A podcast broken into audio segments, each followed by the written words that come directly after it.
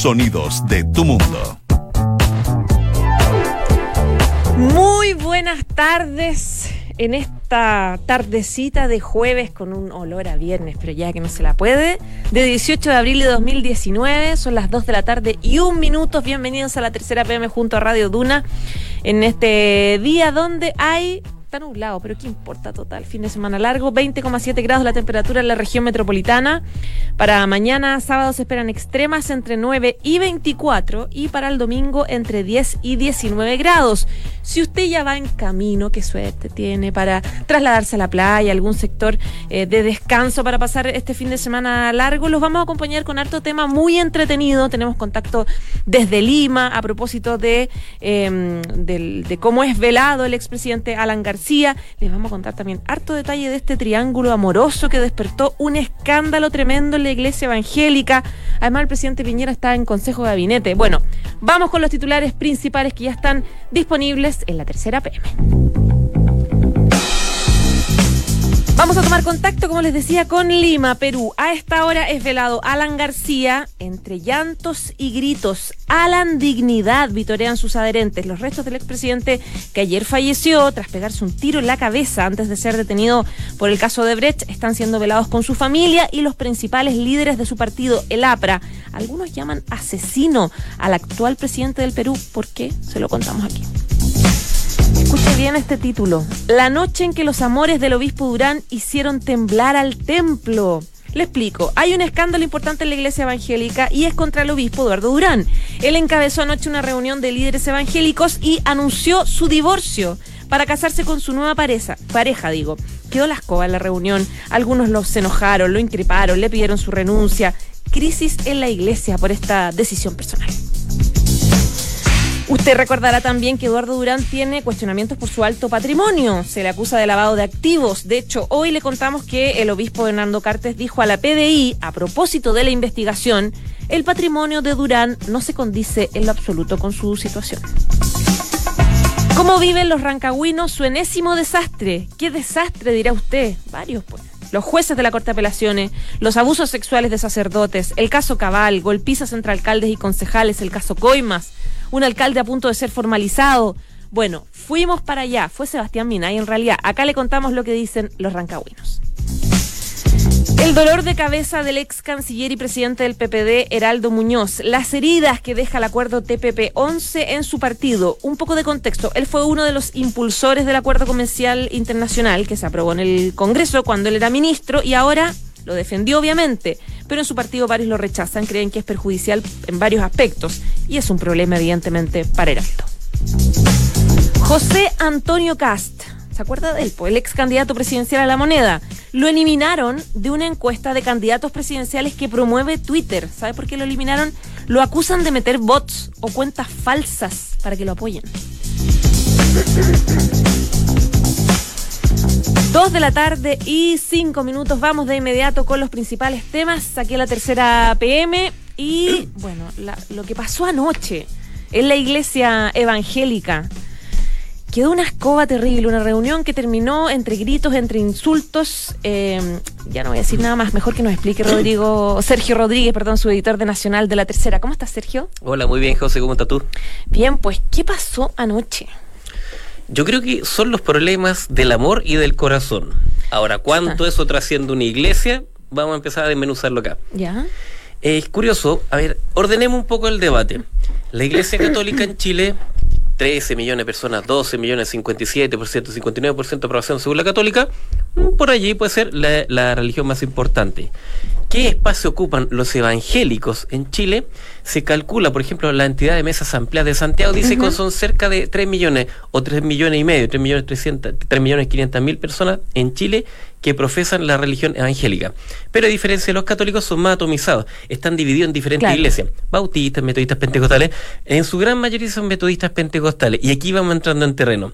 Nuestro obispo, nuestro querido obispo Durán, Eduardo Durán, es metodista pentecostal, obispo de, de una de las iglesias metodistas pentecostales más grandes que se llama la primera iglesia metodista pentecostal que uno la identifica por la catedral de J. la que está en Alameda cerquita de los tribunales de, de las salidas de buses. ¿Qué pasó? Este obispo ha tenido diferentes polémicas. De hecho, es investigado por la fiscalía por la PDI, en- por ambas obviamente, por un eventual lavado de activos. ¿De dónde? Hay declaraciones judiciales, hay investigaciones que cifran su patrimonio en más de mil dos, en más de, de 1.150 y algo millones de pesos, con ocho vehículos, 12 propiedades, lo que no se condice con su calidad de eh, pastor evangélico y con su patrimonio al momento de asumir el cargo, hace Claro. algunos años. Pero eso no le importa a su iglesia. Él No seguía importa, bien. eh, A los feligreses. Se refiere que no, no lo condenan. por- Para por nada, él seguía y al contrario, lo apoyaban porque los evangélicos tienen una cuestión que es muy importante, el diezmo. Así como los católicos son católicos a la chilena y el 1% dan el 1, pero a veces menos, no lo dan siempre, el evangélico es mucho más militante y suele dar el diezmo. Y ellos dicen, bueno, todo ese dinero viene del diezmo y nadie lo cuestionaba. Tampoco cuestionaban que esta semana ah, hubiesen salido declaraciones del obispo Durán, en en diferentes medios, en que reconocía tener un, un saldo de 130 millones que es muy común, muy común y corriente en sus cuentas, ni que necesitaba vivir con 3 o 4 millones de pesos. Nadie le cuestionó eso, no generó ningún revuelo. Pero ayer había una reunión de directorio a las 10 y media de la mañana en la Catedral de JBH, citada por el directorio de esta iglesia, primera iglesia metodista pentecostal de Chile. Son 11 pastores y el obispo, son 12 en total, encabezados por el obispo. Y, no, y la idea no era hablar de platas, ni de diligencia, de la PD, ni de nadie, sino de mujeres y faldas. Tal cual. ¿Qué- qué- pero, ¿cómo? A ver, deshuesa la situación. ¿Qué pasa? Que el obispo, independiente de sus problemas, tiene una esposa. La esposa, permiso Claro. que lea mi punto, se me olvida el nombre Pero, por siempre. favor. Raquel Salinas. Ya. Es su esposa legal. Legal. Y es una de, eh, es muy querida por la comunidad evangélica. Es diaconisa. Ya. Digamos, eh, para que la gente entienda, es una pastora que conversa, habla, entrega la palabra, ahora súper bien. Es muy querida en la iglesia. De hecho, ayer está presente en algunos videos que se han visto de lo que pasó después. Y él, teóricamente, tuvo durante años una relación paralela con otra persona que de todas maneras seguía siendo querida, que, eh, que era Alexia Fredes. Y espérate, y, Y era- ambos eran queri- ambas mujeres eran queridas y era no, muy No sé si quería, pero al menos asimilada, asumida, entendía como... asumida como amante de él. Una cosa así, pero de manera indirecta, nu- nunca bien aceptada, nunca bien visto, pero por último aceptada y nunca tan frontal. El obispo tiene 76 años, su esposa Raquel tiene 76 y Alexia tiene 70. Hasta aquí, por lo menos yo desde que cubro iglesia y temas de religión, siempre escuché este tema. Podía ser algo, un rumor de pasillo, pero de allí no pasaba. Pero apareció una tercera señorita que se llama Ruth Sepúlveda, que tiene 59 años. Más o menos el 2017. ¿Cuántos años tiene Durán? 76. Ya, o sea, estamos hablando de adultos mayores, digamos, en esta Sí, de todas maneras, y bajo pleno conocimiento y parece que con ganas de librarse al amor y yo no eso no lo cuestiono. Y esta señorita Ruth Sepúlveda de 59 años es más vistosa. Yo he, he preguntado con todas mis fuentes de la iglesia y no me la quisieron definir nadie como de manera muy hiriente, pero me decían con mucho respeto, me decían es menos formal, es un poco más vistosa, ¿Qué sube significa fotos, visto? Ah, que, sube fotos en sus redes sociales. en sus redes sociales, claro, parece que es más llamativa y, y como que se notaba más que era amante, más que Alexia. Y eso empezó a generar ruido. Entonces el director lo estaba eh, esperando para preguntarle, por favor venga a decirnos qué pasa con esta situación, porque aquí hay algo que no nos cuaja, porque él hace dos meses, perdón, hace dos semanas el mismo obispo estaba hablando de adulterio y decía que lo condenaba, que esto no puede ser, salvo cuando, y leyó un, un análisis bíblico, cuando hay una parte de, que, de la Biblia que incluso dice que, que la relación de un hombre o mujer, si no hay relaciones, eso libera al hombre su relación matrimonial y como que muchos lo leyeron, pero ¿qué está diciendo? O sea, parece que Ah. está... O hay una justificación de la infidelidad en el hay fondo. una pequeña puerta de salida, parece, pero eh, eh, eso era como medio, medio entre gallo y medianoche. Nadie lo entendía muy bien y eso es lo que querían conversar. El obispo llegó un poco tarde porque estaba mirándose en los matinales. Los matinales lo estaban haciendo basura por las declaraciones de los 130 millones. eh, en realidad lo atacaron, eh, lo cuestionaron bastante. Claro, Por el tema judicial, digamos. todo eso. Y el obispo, como yo lo habría hecho también, tuvo que ver todos los matinales, responder a esas preguntas, responder a las consultas. Y, en la reunión de directorio ofreció disculpas por esta situación. Le preguntaron por esto y llamó a la calma. Dijo, por favor, tengan todos calma, pero sigue el ambiente tenso. Y de allí se pasó una reunión que estaba citada, que era un comité ampliado o con otro nombre técnico, de las siete y media de la tarde en la Catedral Jotebeche, donde Esa fue la de anoche. la de anoche. Y donde se fue juntaban brava. Pastores, predicadores, ayudantes, unas 120, 130 personas. Y allí partió todo muy bien porque él ofreció disculpas, dijo que no tenía por qué ir a un matinal, tenía que darle explicaciones primero a ellos, ni hablar de su patrimonio, pero perfecto, incluso aleluyas, aplausos, hasta que dice, bueno, y también quería comunicarles que he decidido como formalizar mi relación con un, con, con esta nueva persona y tal vez olvidarme de lo otro, de mi matrimonio. Y lo Con dijo esta nueva persona. con Ruth, con la última. Ah, ya. Sí, o sea, la- abandonar a la esposa y al amante. Y que, y- y que el anteriormente, yo no sé qué papel ya jugaba a esta altura, la esposa estaba más alejada, estaba presente incluso, y cuando dice esto, y parece que lo dijo como con cariño, con timidez, como confesando un nuevo amor, casi como un adolescente, y quedó la escoba. Porque es así que no se la aguantan a nadie. Y las palabras de adulterio, de problemas, de gritos, de insultos, se acabaron los aleluya, yo no vi más palmas ni panderos, nada. Quedó realmente la escoba, le pedían explicaciones, que como, un- de hecho un pastor le dijo, pero ¿cómo le vamos a decir nosotros a nuestras comunidades, Claro. nuestros fieles, que, nos, que hay que ser fiel al amor, a la esposa, al matrimonio, y usted está haciendo esto? Y él en esos minutos, ya fue tal la discusión que eh, cercanos a él, porque tiene mucha gente que lo apoya y lo defiende, es muy buena ley y legítimo, porque él tiene todo el derecho de defender lo que es su amor y su vida privada, por lo menos a mi entender, apagaron las luces, cosa a permitir una mayor salida, entonces el caos era ¿Cómo absoluto. apagaron las luces? Se apagaron las luces del templo. Se cortaron, digamos. Sí, se cortaron como, como cuando un hincha de fútbol se pierde su equipo y se apaga el internet y no se mete más toda la tarde, aquí se cortó la luz. ¿Ya? Y él trató de salir por otro lado, y hubo empujones, y habló su hijo, que el diputado de la República, Sí. del mismo nombre, Eduardo Durán, pidió calma, pidió silencio. Defendió a su papá. a defender a su papá y a su mamá, pero sobre todo la situación dijo, pucha, yo quiero a mi papá, quiero a mi mamá, y dijo una cuestión muy sensata. Eh, eh, estoy metido, estuve en una situación muy privada, por favor no lo hagamos, qué lástima que se haga público. Se encomendó al Señor y todos se encomendaban al Señor, pero seguía estando la escoba. Ahora lo hizo, lo hizo público el mismo Eduardo Durán. Ahora la duda que cabe es si Eduardo Durán se sigue convirtiéndose en un interlocutor válido para defender un montón de valores y cosas, por ejemplo, en el Congreso, con varios proyectos de ley, con un cuestionamiento que está en lo judicial y ahora también en lo valórico, que como dices tú, es fundamental y más importante que lo judicial para los para el pueblo evangélico. Si a mí me preguntas, el tema marital, emocional, no lo cuestiona a él ni para nadie. Yo creo que hay muchos chilenos aquí, que escuchándonos tal vez, que seguramente tienen una pareja, tuvieron otra, entre medio no sé qué es lo que pasó, terminaron... Sí, pero es que el mundo evangélico tiene, tiene preceptos morales distintos Justamente. y muy estrictos. Absolutamente, en los parámetros que ellos con que ellos defienden ciertos valores que consideran Claro. valiosos, como el matrimonio, como la fidelidad, como la familia, para ellos son muy exigentes y aquí muchos ven una falta de coherencia y eso es lo que tiene tambaleando la autoridad tanto religiosa del Mm. obispo Durán como su prestigio y su prestancia frente a otras autoridades. Vamos a ver cómo se desenvuelve este nudo, porque él siempre ha tenido explicaciones para todo, pero nunca lo habíamos escuchado hablar de sus mujeres. Claro, y se complejiza tanto lo que tú dices, tomando en cuenta que eh, ahora sí que les dolió, ahora sí que le Sí. duele al, al- al pueblo evangélico y se quedó súper claro con esta furia de los obispos cuando él hizo este relato de su vida personal, digamos. Y además que Complicado. muchos obispos salen y ahora se preguntan y se acuerdan de Claro. qué pasa con las platas, qué pasa con la investigación y como que todo se junta un poco. Yo creo que el escenario es muy complejo y ¿Mm? vamos a ver cómo sale jugando que esta vez. Siempre lo ha hecho, vamos a ver cómo lo hace esta el obispo Durán. Ya pues, se pasó Sergio Rodríguez, tremenda, tremenda copucha. Sí, Tremendo un caso. culebrón. Sí, culebrón. Sí. Totalmente.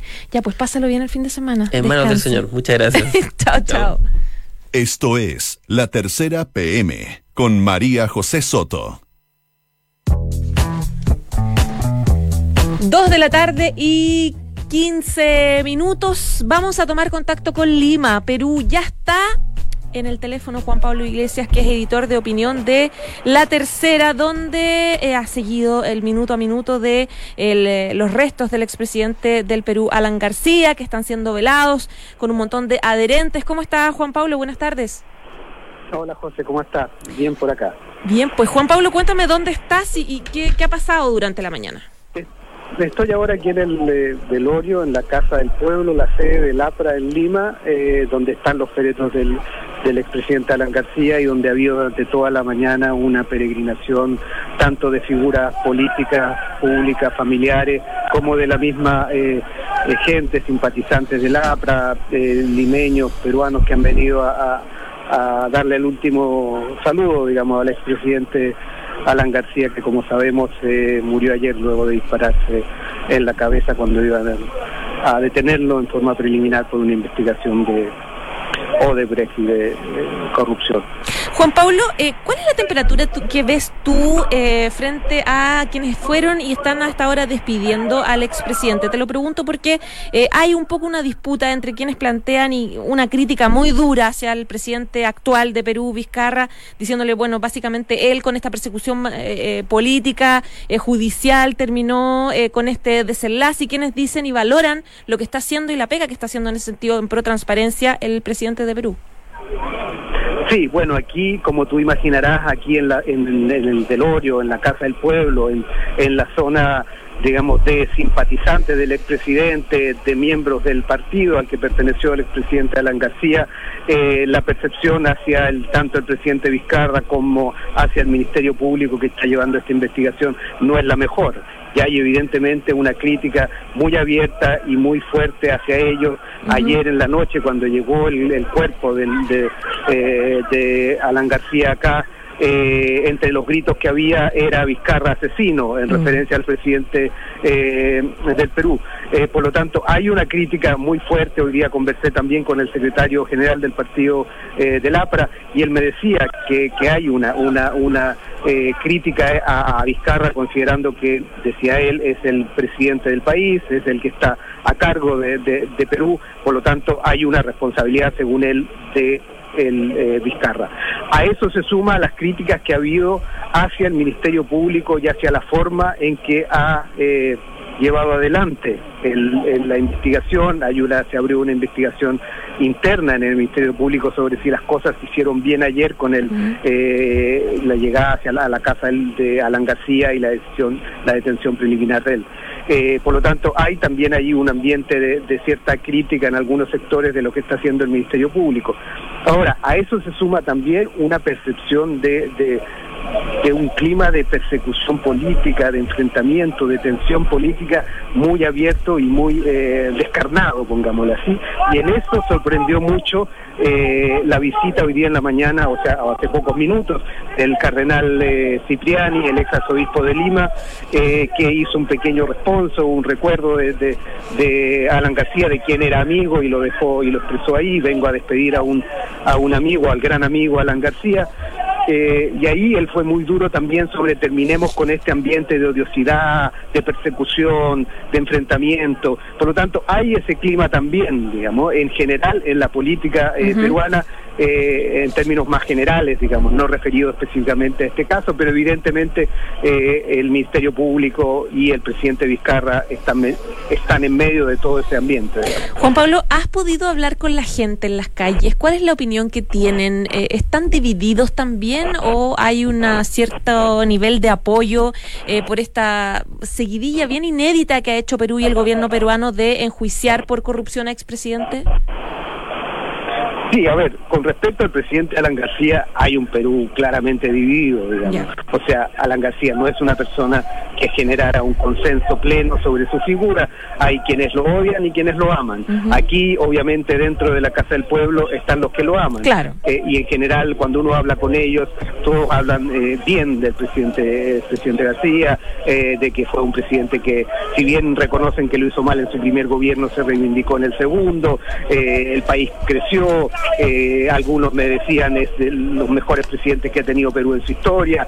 Por lo tanto, aquí hay un clima obviamente de, de, positivo hacia él. Ahora, afuera de acá, la sensación es muy distinta y hay muchos eh, comentarios si uno habla, incluso cierta eh, desidia o cierto desinterés a lo que está pasando aquí. Incluso yo llegué temprano aquí en, la mañana y eh, si uno estaba afuera no se daba cuenta que aquí estaba el cuerpo de Alan García y había eh, gente despidiéndole. En general era poca la, presencia de gente que había. Hoy en este minuto la fila es un poco más larga, digamos, y, hay, y da la vuelta al, al frente del lugar pero pero evidentemente hay todo un, Perú, una parte importante de Perú que eh, si bien recibieron con sorpresa lo que pasó ayer, eh, no tienen especial simpatía hacia hacia eh, García. Hacia Ya. el presidente Alan García. Por lo tanto, eh, hay ese, evidentemente esa división. Hay que pensar que el partido aprista, uno, pensar que a- a- eh, Alan García en su última eh, aventura presidencial sacó un poco más del 5% y que el partido aprista hoy día es un partido que tiene cinco congresistas en el Congreso, que tiene 20, poco más de alcaldes cuando tuvo más de 200 a comienzos de, de la década pasada.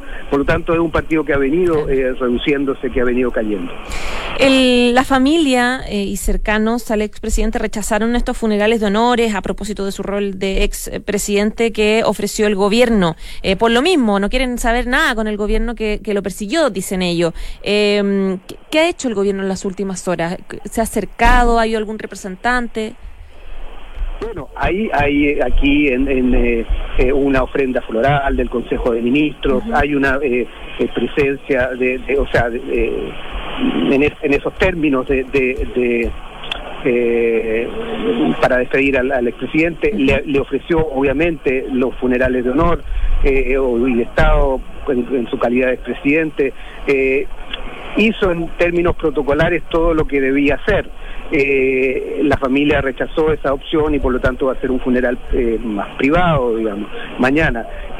Pero al margen de eso, eh, el gobierno no tiene mucho margen sobre lo que hacer hacia eh, la playa, hacia esta ceremonia, porque evidentemente hay una animadversión o una eh, Claro. cierto rechazo hacia una actitud que, que ellos consideran ha tenido el presidente Vizcarra y el gobierno. Ya, pues Juan Pablo, desde mm, Lima, Perú, los funerales son mañana, ¿verdad? Mañana, sí, eh, mañana, forma privada y va a ser cremado por lo que entiendo. Ya, pues Juan Pablo, muchísimas gracias. De nada, de nada. Que estés muy bien. Estamos por acá. Chao, chao. Estás en la tercera PM con María José Soto.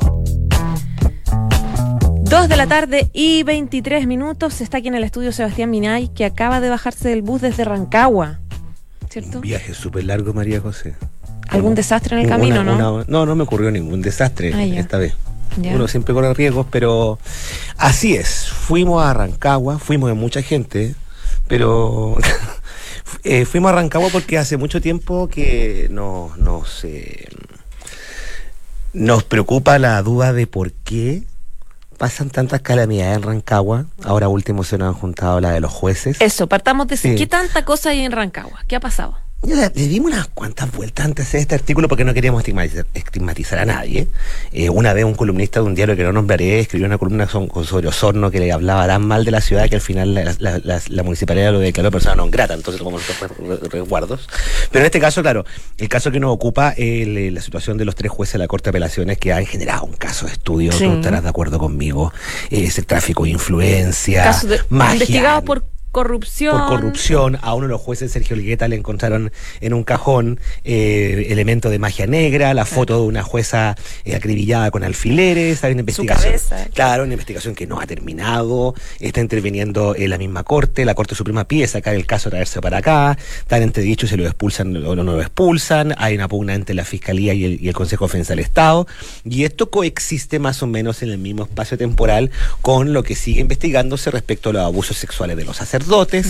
Eh, está fresco, fresquísimo todavía el recuerdo del caso Cabal, no nos olvidemos. Eh, y hay también una, una- hay, hay un ambiente un poco enradecido. Y también eso nos remite para los más jóvenes a lo que en el año 2012 conoció como el caso Coimas, un caso, uno de los primeros casos de corrupción política que estalló después de, el- el- en este periodo democrático con las plantas de revisión técnica, qué sé yo. Hay un ambiente raro ahí nos lleva a preguntarnos qué es lo que pasa en Rancagua, en la sexta región, que cada cierto tiempo se concentra esto como una nube negra sobre el Valle del Cachapoal y que se, que- que se suceden eh, unas cosas tras otras. Aparte que además eh, hay otras cosas que pasan que tal vez no tienen el mismo ribete. Por ejemplo, la semana pasada, en, eh, ponte tú en Graneros, que es otra comuna de la sexta región, el alcalde se fue a las manos con una concejala a raíz de una discusión porque ella lo acusaba de mentir a la gente. Se fueron a las A las manos. ya. se fue a las manos, la concejala terminó en el suelo con el, con el celular roto. Ah, la cosa apasionada, total. Sí, hay algo ahí en ese valle. eh, una- un amigo me dijo esto es como el Twin Peaks de la política chilena. Bueno, y fuimos para allá también porque queríamos saber, eh, eh, queríamos excluir todas las voces de políticos, dirigentes, y queríamos preguntarle a cuántos rancagüinos, a todos los rancagüinos que con los que pudiésemos compartir De la en- calle, en la calle, digamos. Para ver si efectivamente qué es lo que piensan, si creen que esto es una apreciación injusta de santiaguinos ignorantes como nosotros, pese a que estamos solamente a una hora y algo de, de la capital de la sexta región, o si de verdad creen que hay razones para esto. Y me encontré con la sorpresa que es un tema allá, más Ya. allá de lo que pensamos nosotros. Es un tema que se conversa, Que siempre se- hay escobas. que se fondo. habla, Ya. que está bastante presente en, en la comunidad rancagüina. O sea, a ver, de partida, hay el, el sentimiento, eh, para entenderlo bien, en, Ran- en Rancagua eh, la gente tiene una conciencia histórica súper fuerte. Ya. En Rancagua, para los que no son nacidos de la historia, fue un escenario de las batallas más cruentas de la guerra de independencia el 1 de octubre de 1814, Claro. que marcó el fin de la patria vieja. En términos simples, O'Higgins y, un- y los patriotas se atrincheraron ahí. Fue una masacre espantosa, corrió El sangre. desastre de Rancagua. Quemaron cadáveres, hubo matanzas, qué sé yo. Y eso los, los rancagüeños lo tienen súper presente. Tienen súper presente y les pasa que les violenta el contraste de la herencia histórica que sienten con la vergüenza, porque esa es la palabra que ocupan. Sienten mucha vergüenza por lo que pasa. Y le sale de un poco de las vísceras decirte, oye, pero si los jueces están haciendo esto, yo me siento súper desprotegido. Eh, que, o- o- un- un- un ran- yo hablé con rancagüinos químicamente puros, salvo uno que co- confesaba ser talquino nacimiento, rancagüino adopción, y otro que era el director del museo regional, que yo le dije, tú eres rancagüino, y me mira con cara de serio, no, soy sehuelino, de Sewell. Ah, Perdón, le dije yo, ya, hay, hay microidentidades ahí. Ya, ok. Eh, pero claro, le- le- uno de ellos me decía, pero si uno cuando mira a los jueces, todo esto en el, en el vocabulario de ellos, Ya. eh, eh, uno mira a los jueces, los mira hacia arriba, como con adoración. Entonces, si yo veo que están haciendo todas estas cosas. Como que son el me- bien moral. No, no me queda más en quién confiar. Hay otros que piensan que esto pasa lo mismo en todo el país.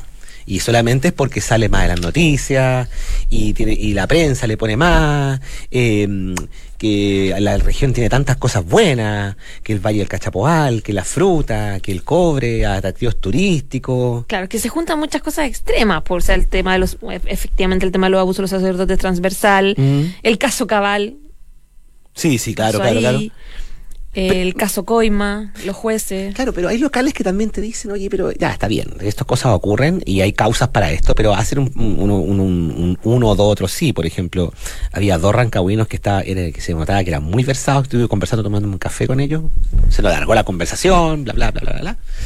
Dicen, bueno, pero en todos estos casos, decían, ninguno de los protagonistas, los peces gordos, eran rancagüinos. En el caso Cabal, ni Dávalo, ni, ni, ni, ni Compañón, eh, ni siquiera Galán Rural, yo creo que, que, que le tocaba. de en relación este- a el ¿Ah? exministro Eh, Peñailillo, del perdón. Interior, Rodrigo Pero Peñailillo. ninguno era rancagüino ese. Los peces gordos no son rancagüinos, pero sí algunos eh, teorizaban con que esto, esto, ah, perdón, esto del desastre tampoco le gusta mucho a algunos, ¿eh?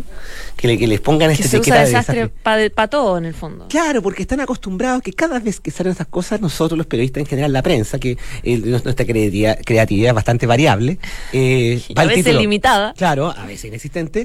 eh, eh, a- llegan y, y colocan, colocó la- colocamos en el título el desastre Rancagua. Uno se mete a Google y busca desastre Rancagua, te van a aparecer casi por igual notas que describen la batalla de Rancagua a algún espe- eh, escándalo. eh, Cabal, eh, lo que fuera. Exacto. Entonces ellas también dicen, ya, pero también es un poco injusto, porque por último ese desastre lo celebramos porque trajo un giro en la historia y acá no hay nada que celebrar. Mm. La inspectora del liceo, ponte tú. Ya, oye, conversaste con todo el mundo, hasta con el gato. Sabes que tengo problemas de comunicación. Sí, pues sí, el alcalde, el alcalde Sucupira. Exactamente, no, no, no cuente mi secreto al aire, ya.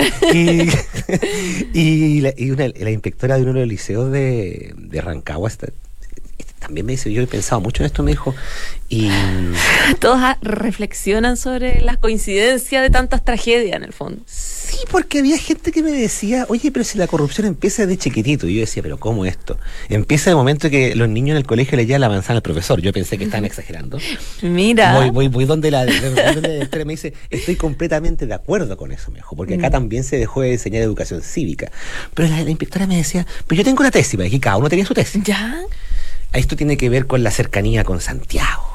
Tiene que ver con la cercanía con Santiago. ¿Dónde está el, el- la sede de la corrupción y la maldad, dices tú? O sea, en el fondo la tesis de ella era que, eh, que, que, claro, que acá eh, la cercanía con Santiago eh, y también tiene que ver con las redes que se tejen, estamos generalmente muy cerca, y acá todos nos conocemos, eh, yo soy amiga de, no sé, de este señor que tiene un cargo, entonces se presta para esto, para este hábito del arreglín. Mm. Eh, a ella le molestaba mucho el caso Cabal más que los otros casos porque encontraba Ya. que nadie había pagado con cárcel. A otros pero yo a cada uno les pedía qué caso les molestaba más o, le- o se acordaban. Otros decían, no, a mí en realidad me molesta el caso de los jueces porque a uno hace perder la fe. Otros que tal vez eran más religiosos les molestaba más el caso de los Caso de la curas, el, el caso de la iglesia. Entonces, hay todo un ambiente de reflexión, de, much- de- me repitieron mucho los vocablos vergüenza, pena y rabia. Y, que un poco Mm. la sensación que ocurre allá. Todo esto mientras en la Corte de Apelaciones, yo fui el día de ayer, pasé por la Corte de Apelaciones también. Ya. ¿Entraste o no? Sí, pude entrar. Pude, pude entrar. eh, no pude pasarme a mi antojo porque hay un sector donde estaban las oficinas de los jueces, eh, los jueces del Guete y los otros dos jueces que están cuestionados. Ese sector está cerrado. Ellos ya hace rato que no ocupan la oficina y tiene que y muy cerca está el despacho de, la ministra Rosa María Maggi que está instruyendo esto. Y ayer en la mañana cuando fui y pregunté me dijeron que estaba interrogando, interrogando, interrogando, interrogando gente. En el tribunal hay gente que dice, bueno, esto nos toca con mucho, no, no, no- nos pena demasiado porque finalmente nos mancha todo, y no, no, nos afecta nuestra imagen. Hay entonces una, un, un momento delicado en Rancagua que para mi sorpresa no tenía que ver solamente con la percepción que uno tiene allá. Entonces eh, la gente también tiene mucha, mucha, mucha aprehensión de que esto va a quedar en nada. Mm. Eh, eh, es- esa es un poco la situación allá en, en una ciudad donde además, y con esto me despido, es tan, es tan peculiar que tiene, está llena de mitos. Incluso a Rancagua le rinden culto a un vampiro en el cementerio. ¿En serio? ¿Qué vampiro? Lo que pasa es que hay un señor joven que se llama Tito Lastarria que mezcla la historia con realidad y hay un mito de que la, tu- su tumba está vacía, que no es cierta. Yo pude, eh, antes de retirarme pude ver el- la urna que contiene Fui- su resto. oye, fuiste hasta el cementerio de Rancagua, supuesto, Sebastián Minay. tenían algo que decir allá, pensaban que... Lo- ya los finados tenían algo que decir también. sí, porque eh, eh, hay, hay un, hay, hay un, un tema un poco místico de creer en cierta maldición que algún Ya. día caerá sobre la ciudad, como si todo esto no fuera poco. Ya, pues Sebastián Mina, ¿y te vas a Rancagua el fin de semana? ¿no? ¿Te tuve mi- gustando? Ya, tuviste ya tu tuve mi cuota. cuota de tridimensional, de dimensiones paralelas. Yo creo que en Santiago hay bastantes mundos paralelos, no te sobra. Exactamente. ¿No se pierde este fin de semana en algún mundo paralelo, No, Sebastián? no, no, si me pierdo vuelvo, no te preocupes. Ya, pues que le vaya muy bien. Usted Muchas también, que lo gracias. pase muy bien. Chao, chao.